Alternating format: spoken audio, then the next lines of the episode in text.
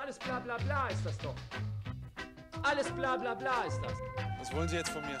Was wollen Sie jetzt? So kurz nach dem Spiel. Kann ich nicht verstehen. Diese Antwort brauchen Sie mir nicht verstehen. Momentan stehen die Chancen 50-50, vielleicht sogar 60-60. Legen wir das mal drei Tage in die Eistonne und dann äh, analysieren wir das Spiel und dann sehen wir weiter. Yo, Freunde, back in the business. Heute heißt es wieder Real Talk Madrid mit Ja, uns Mann. Experten. Ich weiß, ihr musstet lange warten auf diese Folge. Aber es gab ein paar private Probleme. Private Probleme. Ja, ich hatte Geburtstag Ach, gehabt. du hattest Geburtstag. Genau, Lukas hatte Geburtstag, deswegen haben wir uns gedacht, muss der Fußball mal Genau. hinten anstehen. Genau. Aber wir halten euch natürlich jetzt auf dem Laufenden, sagen euch mal, was die letzten Wochen passiert ist. In der Bundesliga zum Beispiel, Leipzig hat aufgeholt, ist jetzt nur noch zwei Punkte hinter den Bayern. Als wir das letzte Mal aufgenommen hatten, waren es noch äh, fünf. Ja.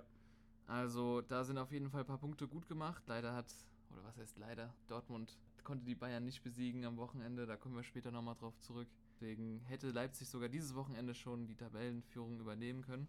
Des Weiteren das direkte Duell zweier Mannschaften zwischen Bayern und Leipzig, das steht ja noch aus. Das wird umso spannender. Und äh, ja, ich freue mich einfach mal wieder auf einen äh, engen Titelkampf dieses Jahr. Ja, Hauptsache es bleibt mal ein bisschen spannend, Ja, auch ja, gegen Ende der Saison. Denn wer weiß, wie spannend es dann im Abstiegskampf noch wird, überhaupt. Ja, und das sind so die Gewinner der letzten Wochen. Bayern und Leipzig kommen wir zur Verlierermannschaft unserer Meinung nach. Ja. Die Borussia aus Gladbach. Seitdem wir das letzte Mal aufgenommen haben, auf Platz Nummer 10 in der Tabelle abgerutscht. Ja. Also seit der Bekanntgabe, dass äh, Rose zum Dortmund wechselt, seitdem läuft es überhaupt nicht gut für die, für die Gladbacher. Ich meine, das war ja auch klar, Kein- das haben wir auch gedacht, weil äh, sowas geht nicht spurlos an Spielern vorbei oder eben an der Mannschaft, genau. Und ja, es kommen halt auch immer wieder Störfaktoren, beziehungsweise so Sachen wie, ja, man hat gegen Dortmund jetzt verloren und äh, Roses Assistent geht dann zu Haaland. Man kennt sich Genau. aus Salzburg, aber er geht dann zu Haaland und tröstet ihn und gibt ihm ein paar Ratschläge und es kommt halt einfach nicht gut an. Und es ist halt immer wieder dieses Problem mit diesem, ja, Momentum, mo- mit diesem momentanen Stand. Ich glaube, angenommen, die Medien würden da gar nicht jetzt drauf reinpassen, nehmen wir mal die Medien komplett aus dem Spiel, dann wäre das alles, glaube ich, gar kein Problem. Ja, man kennt Weil sich. dadurch, dass so viel geredet wird und äh, so viel Unruhe in den Verein kommt, das raubt dann vielleicht der Mannschaft mal diese 3, 4 Prozent, die du vielleicht erstmal gar nicht siehst, aber die spürst du dann auf dem Platz. Ja. Und dann äh, verliert halt eben, verlierst du in der Bundesliga eben Spiele, wenn du nicht bei 100 Prozent bist. Richtig. Ja, und des Weiteren Dortmund zu anderen Borussia, Genau. gerade jetzt. Die haben sich wieder gefangen und der Edin Terzic jetzt. Eigentlich könnten wir sagen, die Borussen wechseln sich ab. Erst Gladbach im Hoch und währenddessen Dortmund Tief. Und jetzt, seitdem Gladbach Spiele verliert, hat sich Dortmund gefangen. Sevilla geschlagen. 3 So hat es 2. angefangen, ja. Das war das erste Spiel. Das war mit der Wende. Davor war Hoffenheim 2-2. Und seitdem auch alles gewonnen. Bis auf Bayern jetzt. Genau, bis auf Bayern. Du hast Gladbach im Pokal geschlagen. Davon hatten wir gesprochen. Du hast das Derby gewonnen. 4 zu 0. Das Derby 4-0 souverän gewonnen. Ja, klar, Schalke ist Ausnahmezustand, aber trotzdem so ein Derby-Sieg, so ein Revier-Derby-Sieg gibt ja nochmal Genau, Push. das ist nochmal was ganz anderes. Das war ein wichtiger Sieg für, Richtig. für den Port, für die Fans. Und du hast Bielefeld geschlagen, souverän, auch 3 zu 0. Und ja, gegen Bayern, wie gesagt, mutig gespielt, verdient in Führung gegangen und dann nicht mehr mutig gespielt die Bayern machen lassen. Und wenn du die Bayern machen lässt, dann kassierst du eben auch mal vier. Ja, und das ist nicht so eine Mannschaft, die Bayern sind nicht so eine Mannschaft, die, ähm, wie soll ich sagen, die jetzt, wenn sie 2-0 hinten liegen, die sagen, oh, wir müssen gucken, dass wir hinten den Laden dicht halten, sondern Bayern ist so, die geben dann nochmal, die können den Schalter direkt umlegen und können 20, 30 Prozent mehr geben. Und sobald du danach lässt, dann wirst du gnadenlos bestraft. Bayern ist eine absolute Comeback-Mannschaft diese Saison. Wir hatten ja mal vor, weiß nicht, drei, vier Wochen, Genau, hatten wir es genau. mal in einer Folge, dass Bayern acht Spiele, glaube ich, in Folge in, In Rückstand, Rückstand. geraten ist. Und da haben ja auch trotzdem viele von diesen Spielen, ja, ging ja dann trotzdem noch äh, gewonnen. Also Bayern, Comeback-Mannschaft, ein 2-0 nach 10 Minuten in Bayern ist dann wohl äh, ja, nicht so viel wert, wenn du eben die Bayern machen lässt. Tja, und du hast auch gesehen, letzten 15 Minuten, 20 Minuten des Spiels, die Dortmunder waren platt, da war ja gar keine Entlastung mehr. Die Bayern haben also wirklich alles gemacht, was sie wollten. Ja, dann am Ende natürlich auch, also von Goretzka finde ich nochmal ein krasses Tor. Also, Ich wollte gerade sagen, auch Goretzka für mich dem Spiel wieder seinen Stempel aufgedrückt und was das für ein Mann ist, da wollen wir euch nachher noch davon berichten. Ein weiteres Überraschungsteam der Bundesliga ist für mich der VfL Wolfsburg. die wirklich konstant und kontinuierlich im ersten Drittel um die europäischen Plätze, sogar eigentlich eher um die Champions League mitspielen. Ne? Ja, gerade seit den letzten neun Spielen haben sie sich eben extrem hochgekämpft, da du neun Spiele hintereinander nicht verloren hast. Da waren zwei Unentschieden dabei. Sieben Spiele hast du gewonnen. Am und Stück. Am Stück gewonnen und die auch alle zu Null übrigens. Also da hätte Castells beinahe den zu Null-Rekord von Timo Hildebrand gebrochen. Hat aber nicht funktioniert, denn sie haben gegen die Hoffenheimer jetzt am Wochenende verloren. Und ähm, ja, das war wie gesagt die erste Niederlage nach neun Spielen und nach so einer Serie stehst du jetzt äh, eben unter den, den Top 3. Eintracht kommt näher. Vor den neun Spielen ohne Niederlage hast du mit Oliver Glasner einen Trainer gehabt. Da hast du dir gedacht, oh, ist das überhaupt der richtige Mann? Und da waren auch so ein paar böse Zungen, wie du schon damals gesagt hattest, im Spiel gewesen. Aber man hat es gesehen, sieben Spiele jetzt hat gewonnen zu null. Und jetzt auf einmal sagt man, oh, Oliver Glasner tut der Mannschaft richtig gut. Und so schnelllebig ist eben der Sport, ne? Genau. Ähm, der Sport geht auch ein paar anderen Mannschaften zu schnell, zum Beispiel Schalke. Das stimmt. Ähm, ich lege mich jetzt, also Jetzt. ich habe mich auch schon vor ein paar Wochen festgelegt, aber also Schalke ist für mich abgestiegen. Ähm, das war's und ich glaube, die haben es jetzt auch selbst so ein bisschen mal verstanden. Der neue Trainer wurde, glaube ich, geholt, auch mit natürlich mit Blick auf äh, Liga 2. das hast du auch gut geglaubt. Also Äh, der soll den, ähm, soll den, soll den neu anfangen. Genau, äh, wieder lieber, wagen. lieber, ähm, ich meine, der einzige Vorteil, den du jetzt hast, ist, dass du eigentlich als einzige Erstligamannschaft weißt, du spielst nächstes Jahr zweite Bundesliga und kannst dich darauf irgendwo auch vorbereiten. Ja gut, aber ich denke, und als, handeln. als Spieler denkst du dir, okay, rein rechnerisch ist noch alles möglich. Aber es wird so schwer, weil du hast im Spiel gegen Mainz 05 gesehen. Aber selbst dann, selbst dann würde ich ähm, die Spieler spielen lassen, die, oder vorrangig die Spieler spielen lassen, die jetzt wirklich da bleiben würden und auch für Liga 2 in Frage kommen, Ja, weil das Fall. sind dann die Spieler, auf die du setzen musst nächste Genau. Saison und die musst du jetzt spielen lassen. Wenn du einen hast, von dem du weißt, ey, der geht eh nächstes Jahr, da würde ich mir jetzt echt nochmal zwei, dreimal überlegen, Ja. ob das mir das wert ist, den spielen zu lassen Ja. oder ob es mir nicht wert ist, den äh, spielen zu lassen. Nee, aber was ich noch sagen wollte, gegen Mainz 05, du hast auch wieder gesehen, Schalke war platt. Also die Mainzer haben ein richtig, richtig gutes Spiel gemacht Ja. und hätten den Sieg auch mehr als verdient gehabt.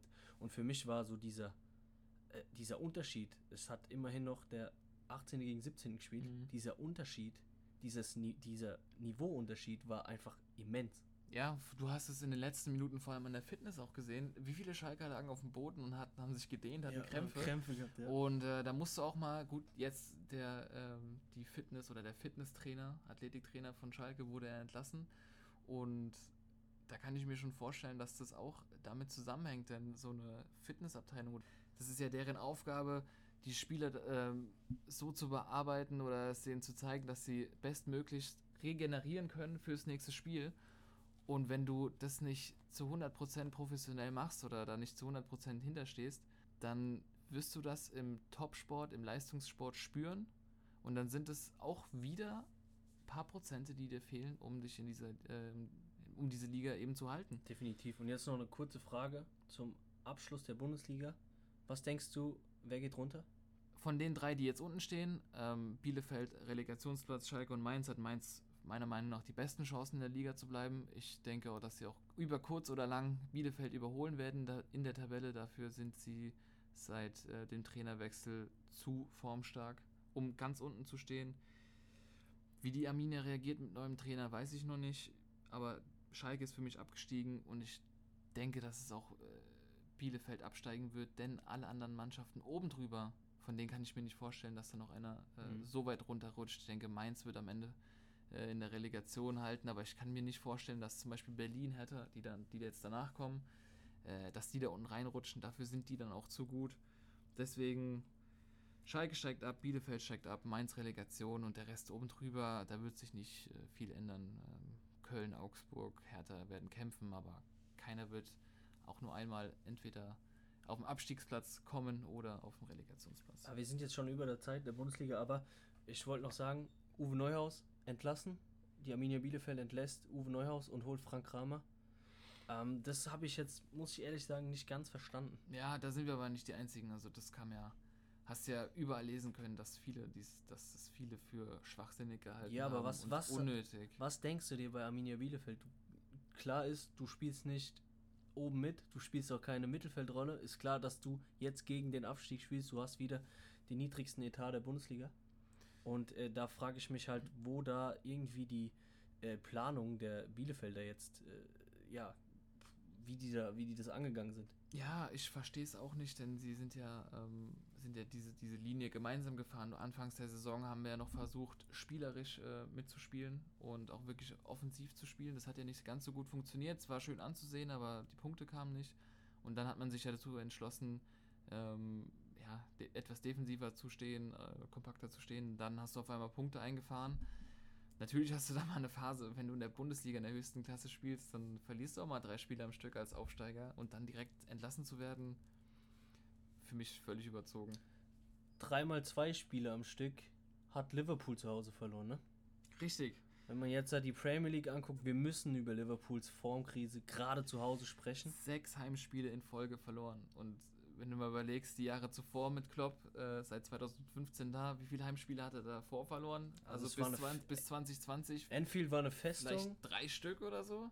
En Ja, Enfield war eine. Festung und jetzt.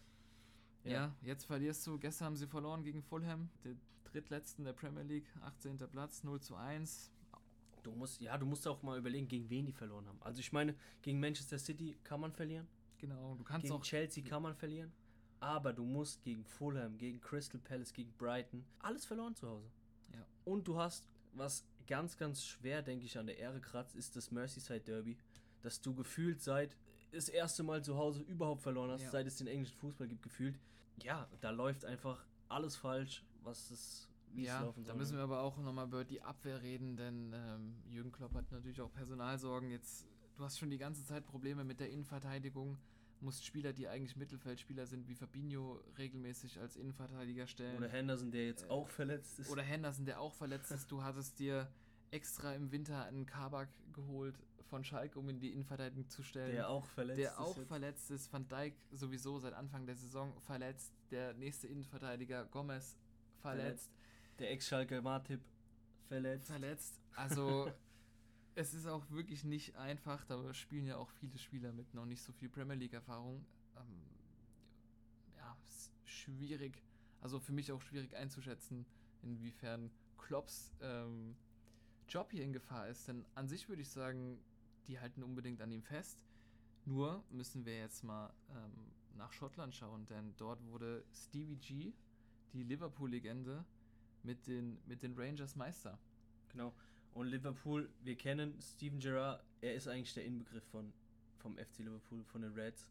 Auf jeden Fall. Und es hieß ja auch mal, dass in Zukunft äh, Stevie G auch Trainer von Liverpool werden soll. Irgendwann wird er auf jeden Fall Trainer, hat jeder schon gesagt im Verein, ja. Ja, jetzt, jetzt kriselt es bei Klopp.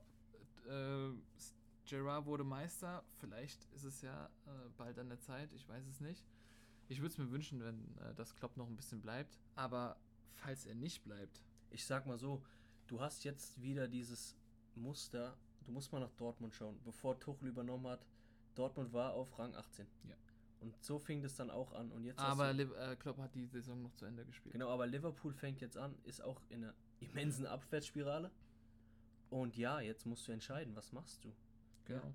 Und Liverpool, zuletzt die Spiele, die wirken so kraftlos und ideenlos und es ist schwer und ich denke, Liverpool ist, ist es jetzt wichtig, dass man sich durch die Saison irgendwie durchkämpft. Ja. Man muss sagen, okay, die Saison ist Geschichte, die ist abgehakt, die ist einfach miserabel, aber man muss jetzt schauen, dass man in der Premier, äh, in der Premier League, ich, in der Champions League, gerade jetzt gegen Red- äh, RB Leipzig, man hat das Hinspiel 2-0 gewonnen, man muss jetzt wieder gewinnen und da müssen sie sich jetzt die Energie holen und das Selbstbewusstsein holen. Genau, da kommen wir gleich nochmal dazu zur Champions League.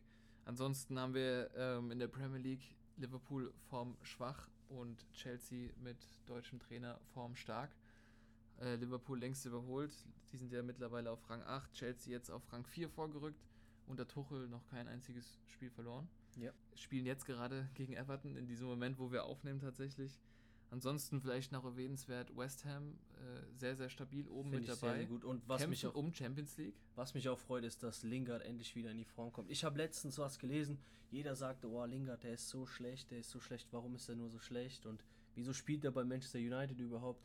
Ich habe dem letzt gelesen, Lingards Frau hat sich von ihm getrennt, ist mit Jason Derulo jetzt zusammen. Er muss sein Kind alleine großziehen. Bei ihm in der Familie gab es zwei Todesfälle.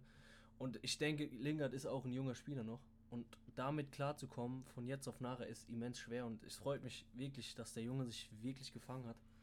Und jetzt wieder voll aufblüht bei West Ham. Und West Ham ähm, noch zwei Spiele weniger als Genau. die direkten Konkurrenten in der Tabelle. Also da ist, wa- was, wer weiß, was da noch drin ist, ja. Ja. Und außerdem-. Du musst auch auf jeden Fall, ja, und Manchester City musst du erwähnen, in diesem Fall bei der Premier League. Die haben nach 21 Spielen ohne Niederlage das erste Mal wieder gegen den Stadtrivalen Manchester United verloren mit 2 zu 0. Das schmeckt denen natürlich nicht, aber kann ihnen letztendlich vielleicht sogar egal sein. Die Ja. sind mit so viel Abstand jetzt Erster und die Manchester sind so stark. City ist so, so stark und auch defensiv. Ähm, und ich, es wird wirklich gespannt sein. Ich habe zu Max vorhin gesagt, ich glaube, in dieser, in dieser Saison, in dieser Champions League-Saison auch, kann irgendwas passieren, wo man gar nicht mit rechnet. Und da gehört für mich Manchester City eindeutig dazu. Ja, City noch für mich quasi ein Neuling in der Champions League, noch nie wirklich weit gekommen, für mich nie Titelkandidat gewesen oder Favorit. Dieses Jahr sieht das anders aus, denn die vermeintlichen Titelkandidaten, die es in den letzten Jahren immer gab, FC Barcelona hat immer dazu gehört, die werden es dieses Jahr auf keinen Fall. Denke ich auch nicht. Äh, ob die fliegen gegen Paris raus, da reden wir gleich nochmal drüber. Und die sind für mich zum Beispiel auch kein Kandidat. Also City mit besseren Chancen denn je. Irgendwas international. Ja, war was zu reißen, richtig. Genau. Aber ein weiterer Titelkandidat oder Geheimfavorit, den man immer dazu zählen muss, ist Juventus Turin. Die Genau. spielen jetzt Morgen gegen, äh, oder beziehungsweise heute für die Zuhörer, gegen Porto. Ähm, das Hinspiel ging 2 zu 1 verloren. Jetzt zu Hause musst du auf jeden Fall äh, liefern. Also Juve muss. Juve muss. Ja. Juve muss. Das Gute für Juve, ein 1-0 reicht. Denn du hast ein Auswärtstor geschossen, ein wichtiges. Das Also, wenn- Schmankerl von. Der Wenn du es schaffst, hinten äh, zu stehen, die Null zu halten, dann äh, werden sie weiterkommen. Aber auch ist nicht vorbei. 2-1 ist äh, gefährlich. Auch ein gefährlicher, äh, gefährliches Ergebnis. Dortmund-Sevilla ist auch noch nicht vorbei. Nein. Ähm, allerdings etwas komfortabler, wie komfortablere Situation, da du eben mit drei Auswärtstoren äh, hast du schon ordentlich was wettgemacht. Also drei Dinger musst du daheim auch erstmal kriegen, bevor du rausfliegst, ohne eins zu schießen. Also Ja, aber trotzdem eine schwierige Situation für Dortmund. Jetzt gegen Bayern verloren. Sevilla hat auch gegen Barcelona jetzt den Pokal verloren. Äh, sind ausgeschieden und es wird ein sehr, sehr gutes Spiel. Und ich denke, beide Mannschaften sind auch auf jeden Fall auf Augenhöhe. Ja, ich sag jetzt aber, Dortmund ist Favorit für, für dieses Spiel. Die gehen da mit einer breiteren Brust rein, denke ich. Ein Tag später, am Mittwoch, spielt Paris gegen Barca. Also das Hinspiel. Ich glaube, jeder Fußballfan, der guten Fußball sehen woll, will, der hat auf das Hinspiel geguckt, Paris gegen Barca. Aber es ging dann doch deutlich in die Hose für Barcelona und es war deutlich für Paris. Ja, die einzige Mannschaft, die da Fußball gespielt hat, war Paris. Ähm, Barca hat sich jetzt in den letzten Wochen wieder gesteigert. Also haben auch Sevilla erfolgreich aus dem Pokal gekickt. Ja, und es hat auch- 0-2 Nieder äh, Niederlage im Hinspiel. Es hat auch sehr, sehr gut ausgesehen. Nach Verlängerung muss man sagen. Hat auch echt spielerisch gut ausgesehen wieder, hat Spaß gemacht. Ähm, Genau. Ja, genau. Sind in der Liga wieder oben rangekommen. Äh, aber alles in allem ist es ein äh, 4-1 in Paris, das du drehen musst. Und so ein Wunder wie vor, wie es 2016, wie es es da gab, das wird es diesmal nicht geben. Dafür ist die Mannschaft immer noch äh, zu schwach. Ja, Also- was heißt, die Mannschaft ist zu schwach? Ich denke, Paris ist auch abgeklärt. Man weiß, man hat es schon mal zugelassen. Ja, das, das passiert denen nicht nochmal. Und äh, Paris ist meiner Meinung nach äh, klarer Favorit, wenn man ins, ins Rückspiel reingeht. Und ja, das bleibt aber auf jeden Fall abzuwarten und bleibt trotzdem eine heikle Nummer oder ein spannendes Spiel. Spannender ist es für mich äh, tatsächlich bei Liverpool-Leipzig. Leipzig hat ja das Heimspiel, das vermeintliche Heimspiel, das erste 2 zu 0 verloren. Aber ich meine, wir kennen beide gerade die Formkurven der Teams. Leipzig, wenn wir jetzt mal das Spiel gegen Liverpool außer Acht lassen, das Hinspiel, ähm, denen gelingt quasi alles. Ja, absolut äh, formstark. Und Liverpool, darüber hatten wir es ja eben schon, am Schwächeln. Und äh, deswegen sage ich, das Spiel ist nicht vorbei. Und Leipzig für Liverpool extremst gefährlich. Ja, es ist halt das Spiel der Gegensätze, würde ich sagen. Bei Leipzig passt alles. Und ähm, man ist in der Liga, steht man so gut wie noch nie, haben wir ja schon angesprochen. Und Liverpool, ja, haben wir auch schon angesprochen. Und äh, du hast den Trainerwechsel oder den möglichen Trainerwechsel schon angesprochen. Genau. Steven Gerrard mit Glasgow Rangers jetzt Meister. Übrigens Glückwünsche nochmal von uns an dich, Stevie G. Wir wissen, Unser dass guter du Kumpel. zuhörst. genau, wir, vielleicht hörst du es ja. Nee, aber ähm, es wird ja auch immer wieder, wenn ich jetzt mal sage, Klopp als Kandidat für den Bundestrainer in Frage, beziehungsweise immer wieder in den Vordergrund gerückt. Das hörst du ja seit Jahren im Endeffekt. Genau, kannst, Ähm, aber kannst du dir das vorstellen? Ich kann es mir auf definitiv vorstellen. Ob ich es mir jetzt vorstellen kann, weiß ich noch nicht, aber das ist auch egal, solange es sich Jürgen Klopp nicht vorstellen kann. Denn er sagt ja, er hat ja von sich aus immer wieder gesagt, so er will noch ein paar Jahre Vereinsfußball mitmachen. Er hat ja nie gesagt, so Bundestrainer mache ich nicht. Er hat ja immer nur gesagt, so nee, jetzt bin ich hier, jetzt mache ich noch meinen Vereinsfußball, da hat er Bock drauf. Und ich denke, dass er auch noch Bock auf Liverpool hat, wenn sie ihn denn lassen. Ähm, angenommen, ich halte es für unrealistisch, ja, aber angenommen, sie holen äh, Gerard und äh, Klopp wird entlassen, dann kann es, dann liegt es in, in der Hand von Klopp. Denn wenn er Bundestrainer werden will, dann wird er Bundestrainer werden. Denn äh, eine bessere Nachfolge für, also eine bessere Nachfolge für Löw findest du dann erstmal nicht. Nur wird Klopp eben trotzdem noch genügend Angebote danach bekommen von weiteren Topclubs in Europa. Das heißt, deswegen sage ich, es liegt in Klopp seiner Hand. Also es ist seine Entscheidung. Wenn er das machen möchte, dann bin ich mir ziemlich sicher, dass es machbar ist. Ja, und äh, jetzt aber, wir müssen mal gucken, apropos Nationaltrainer, die EM steht vor der Tür.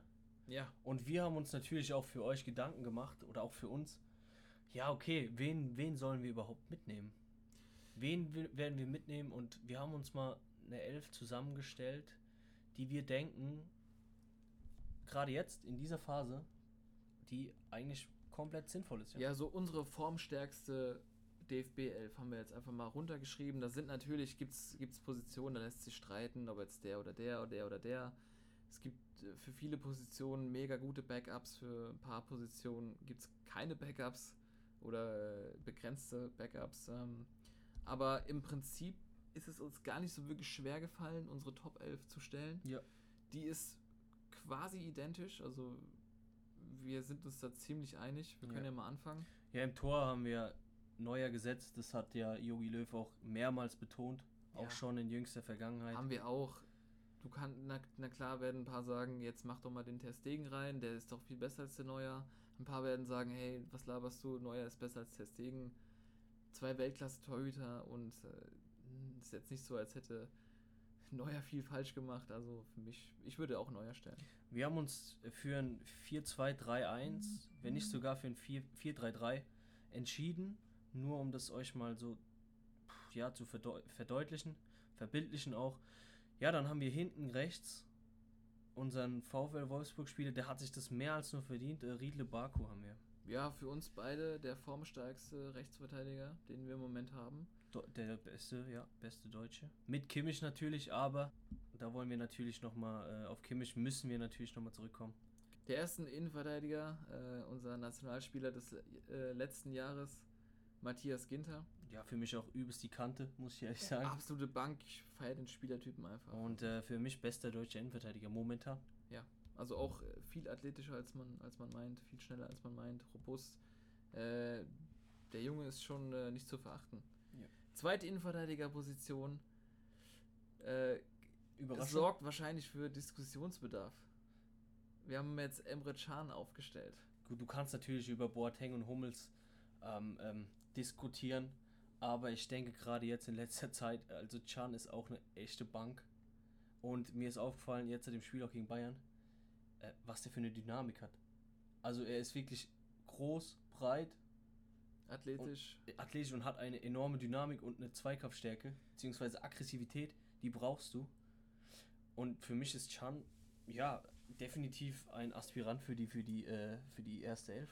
Äh, wobei du noch sagen musst, du hast natürlich äh, äh, Innenverteidiger Süle und Rüdiger noch hinten dran. Und Jonathan Tah, wenn du ihn dazu zählen genau. willst. Äh, die sind ja die eigentlichen Innenverteidiger. Chan ja eigentlich eher der Mittelfeldspieler. Und trotzdem sehe ich, äh, ja, sehe ich das so, dass Chan die Nase vorne hat bei denen. Aber ob das Yogi so entscheiden wird, da, da glaube ich jetzt ehrlich gesagt nicht dran. Aber Kann, darum geht es ja gar Der nicht. kann uns ja nochmal anrufen, wenn er dann irgendwas braucht. Genau. Also. Linksverteidigerposition waren wir uns auch beide sehr schnell einig. Äh, Robin Gosens. Spielt, spielt die beste Saison in Atalanta überhaupt. Also letzte Saison schon ein Überflieger gewesen. Jetzt nochmal die Saison getoppt mit seinen Leistungen, mit den Stats, die er vorweist. Ja, wir haben uns überlegt, Gosens oder Philipp Max, aber ich sehe halt Gosens doch weiter vorne. Genau, du hast ja Philipp Max in der, in der holländischen Liga, bei der du immer nicht so ganz weißt, wie kompetitiv ist das dann oder wie, ähm, wie messbar ist dann da die Leistung, wie verzerrt wird das. Genau. Ich finde, nach vorne ist Philipp Max sehr, sehr gut. Aber gerade so die Rückwärtsbewegung, da fehlt es mir halt noch ein bisschen. Da ist Gosens halt abgeklärter. Und dann kommen wir eigentlich schon zum Kernstück unserer Elf, ähm, das Mittelfeld. die Doppel 6 und da führt eigentlich kein Weg dran vorbei. Ähm, da kommt jetzt eben ein kleiner Bayern-Block, aber Kimmich Goretzka. Ja. Welche zwei besseren Sechser gibt es denn noch in Deutschland? Ja gut, nee, in Deutschland nicht. Du hast natürlich einer, der gesetzt ist, der bei Real Madrid spielt, ist Toni Kroos. Aber meiner Meinung nach ist Kimmich auf die rechte Seite zu stellen, wäre ähm, ein Qualitätsverlust. Genau. Und Goretzka ist für mich so wichtig. Auch das Bayern-Spiel, du hast gesehen, er war verletzt gewesen, kommt rein, er kommt rein von der Verletzung zurück. Was der für eine Ruhe ausstrahlt, was der für Stabilität und Balance bringt, ist super und der Junge hat sich so gut entwickelt. Ja, Für mich führt da kein Weg an den beiden vorbei. für mich auch nicht. Aber für Yogi vielleicht. Dann äh, kommen wir mal zu den Außenpositionen. Ich habe ja gerade schon gesagt, kommt ein kleiner Bayern-Block auf uns zu, aber ich meine, es ist halt eben auch so, wenn sie denn alle dort im Moment dort spielen. Äh, Gnabry, der seit zwei, drei Jahren oder seit zwei Jahren absolut Weltklasse ist. Kommt jetzt auch aus einer Verletzung Ja, zurück. der, der, der wird spielen, der muss spielen. Der, Yogi hat ja auch mal gesagt, Gnabry spielt bei mir immer. Ja. Äh, den kannst du auch in Sturm stellen. Hat er auch schon öfter, äh, oft genug gemacht. Wir haben ihn jetzt mal auf den Außen. Gegenüber von ihm haben wir seinen Kollegen. Leroy Sané.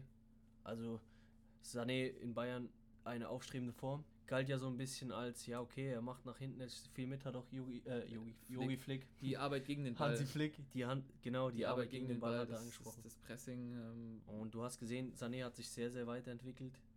Und ähm, ja, für mich, er bringt Tempo mit, er bringt Spielwitz mit, und ist torgefährlich geworden. oder? er, er bringt enorme, enorme Dribblingstärke mit und torgefährlich ist er auch. Also, So, zwischen Sané und Gnabry auf der 10. du, ja, also wir haben über Manchester City, über die Formstärke gesprochen und da zählt auch definitiv Ilkay Gündogan dazu. Der schießt ja die Liga kaputt, einfach so. Ja. Äh, kommt er und, und schießt jedes Spiel gefühlt ein Tor. Also, und das Tor- kommt halt auch da, dadurch zustande, dass er zum ersten Mal eine offensivere Rolle Genau. zugesprochen bekommt und es tut ihm anscheinend sehr, sehr gut. Ja, genau. Und du kannst so ein bisschen Rodri mit äh, Goretzka so ein bisschen vergleichen. Der bringt auch sehr, sehr viel Ruhe und Stabilität mit und da kann sich Ilkay Gündogan auch noch mehr nach vorne konzentrieren. Und Gut, du hast halt die Möglichkeit, willst du einen Werner? willst du einen Werner? Wir wollen Müller. Wir wollen definitiv einen Wir wollen beide Müller. Wir wollen Müller vorne drin, Müller in der Mannschaft. Wenn Gündogan ihm äh, den, den Platz auf der 10 wegnimmt, dann muss Müller vorne rein.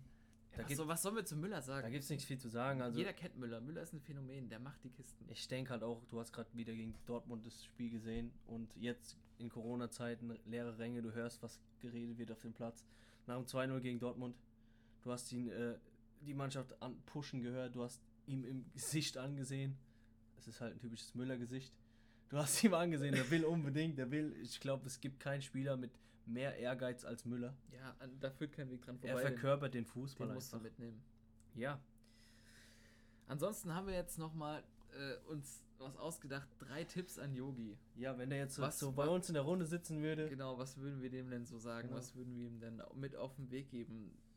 Für mich persönlich mein Punkt 1. Mich hat es damals zum Beispiel geärgert, dass wir den Herrn Sandro Wagner nicht mitgenommen haben zur WM. Denn ich habe so das Gefühl gehabt, so ein Stürmertyp, äh, wenn es dann mal eng wird in den letzten Minuten, einen, den du vorne reinwerfen kannst, der so eine Art Brechstange, den, den brauchen wir. Haben, hat er nicht mitgenommen damals. Das Problem jetzt, so ein Spielertyp gibt es eigentlich nicht mehr oder gibt es auf dem Niveau nicht mehr in Deutschland. deutschen Fußball richtig. Ähm, ich würde ihm aber empfehlen, nimm doch mal den Kevin Volland mit. Der Kevin Volland spielt unter Kovac absolut auf, spielt eine sehr, sehr gute Saison. Ist zusammen mit seinem Teamkollegen, Stürmerkollegen Ben Yedda zusammen auf dem dritten Platz in der Torschützenliste der Liga. Vor ihm nur Depay mit 14 Toren, ein Tor mehr und Kylian Mbappé, aber der ist natürlich nochmal eine andere Nummer. Von der Kevin Volland auf jeden Fall mitnehmen. Da hast du nochmal einen, einen sehr robusten Stürmer, der sich auch mal durchtankt und der ist kopfballstärker als man denkt. Und der hat einen Bums drauf, also wenn es da mal eklig wird und du brauchst nochmal einen, den du vorne reinschmeißt, der nochmal sich irgendwie durchtanken soll, irgendwas brechen soll, dann ist Kevin Volland äh, eine gute Wahl und ich würde mir wünschen, dass er den mitnimmt. Ja, eins noch, du hast, ähm, du hast mir ja gesagt, Bu- äh, Stürmertyp, so viel, Deu so viel Stürmertypen haben wir gar nicht, so viel richtige Neuner. Wir sprechen ja von richtigen Neunern. Ich sag jetzt mal so ein Mario Gomez oder Sandro Wagner, wie du gesagt hast. Ähm, haben wir nicht in Deutschland. Wir haben keinen Olivier Giroud, bei dem klappt es. In Frankreich klappt es wunderbar. Ja, ja. Und der spielt ja auch. Und der wird da genauso eingesetzt, wie er eingesetzt werden soll. Ja. Quasi als Back für die letzten 20, 30 Minuten, wenn man nicht so viel läuft. Der hat aber Viele auch, Standards. spielt aber auch viel vorne. Der macht Bälle fest, Ja, sodass die Außenspieler äh, in den Raum reinlaufen können. Genau. Und dann wird einfach, dann geht die Post nach vorne ab. Und wenn mal nichts geht, kannst du den Ball einfach mal blind in den 16er schmeißen und mal gucken, was er daraus macht. ja, so. dann fliegt er mit dem Fallrückzieher rein. Richtig. Nein. Äh, noch was ganz wichtig ist für mich ähm, die Doppel-6 mit Kimmich und Goretzka. Das habe ich ja auch schon angesprochen. Yogi, bitte nimm Kimmich und Goretzka auf die 6, weil Goretzka ist für mich ähm, der Spieler, der halt einfach Ruhe reinbringt. Und Goretzka ist enorm wichtig, auch wenn man das nicht, äh, nicht denkt. Du hast jetzt wieder die letzten zwei Spiele gesehen. Dieses Assist, gegen wen haben die da gespielt, wo er den blind reinchippt auf Choupo-Moting. Ähm, ja, und du siehst einfach, du siehst einfach, Goretzka ist einfach für mich ein kreativer Spieler und Kimmich mit ihm zusammen, das, das, das passt einfach. Das passt. Ja, gegen Köln war es, genau. Das war ein überragend von Goretzka. Der wird nicht angegriffen und chippt den Ball einfach äh, zwischen 5er und 11er und ähm, ja, das, ist, das macht so viel Spaß, Kimmich und Goretzka zuzuschauen. Ja, und der letzte Tipp, den wir Yugi geben können, äh, bitte hör auf Pep und lass den, lass den jungen Gündogan da vorne drin spielen. Was der da abliefert, ist mehr als Weltklasse im Moment. Also da sind ja alle von, von begeistert, wie gut der auf einmal ist. Ich wünsche mir, dass er das auch äh, für die DFB schafft oder auch, auch so aufspielen kann für die Nationalelf. Ähm, das ist ja oftmals so ein Problem von Spielern. Das ist irgendwie so eine DFB-Krankheit, wo es Spieler, die nehmen alles auseinander in der Liga und spiel, ziehen das deutsche Nationaltrikot an und dann läuft gar nichts mehr. Äh, Stichwort Timo Werner. Gut, jetzt, jetzt die Chelsea-Saison mal ausgenommen. Bei Leipzig immer alles kaputt geschossen, äh, immer abgeliefert. Nationalelf habe ich noch nichts von ihm gesehen. Und ja, wir können nur hoffen, dass, äh, dass wir für die EM im Sommer gut aufgestellt sind. Ich glaube nicht, dass die Aufstellung, die wir jetzt ähm, hier aufgeschrieben haben, die Aufstellung sein wird, mit der wir ins Turnier gehen. Ähm, Aber wir werden es uns wünschen. aber wir werden, wir würden es uns wünschen, Ja. genau. Jo, das war es auch schon für uns, für diese Woche. Genau. Wir werden uns definitiv nächste Woche wieder melden. Wir haben ja gesagt, Montag Montag Ist- 19 Uhr, ist unser neuer Termin. neuer Termin. Wir haben es jetzt leider nicht geschafft, Montag. Aber äh, ja, wir hoffen, dass wir wieder Support bekommen, noch mehr Support bekommen von euch. Und ähm, ja, wir würden uns auch immer noch über Feedback freuen oder wieder über Feedback freuen. Und ja, bis dann. Antenne. Nehmen wir Wieder schauen und reingehauen. Ja. Nee, macht's gut, Freunde. Bis nächste Woche. Ciao, ciao.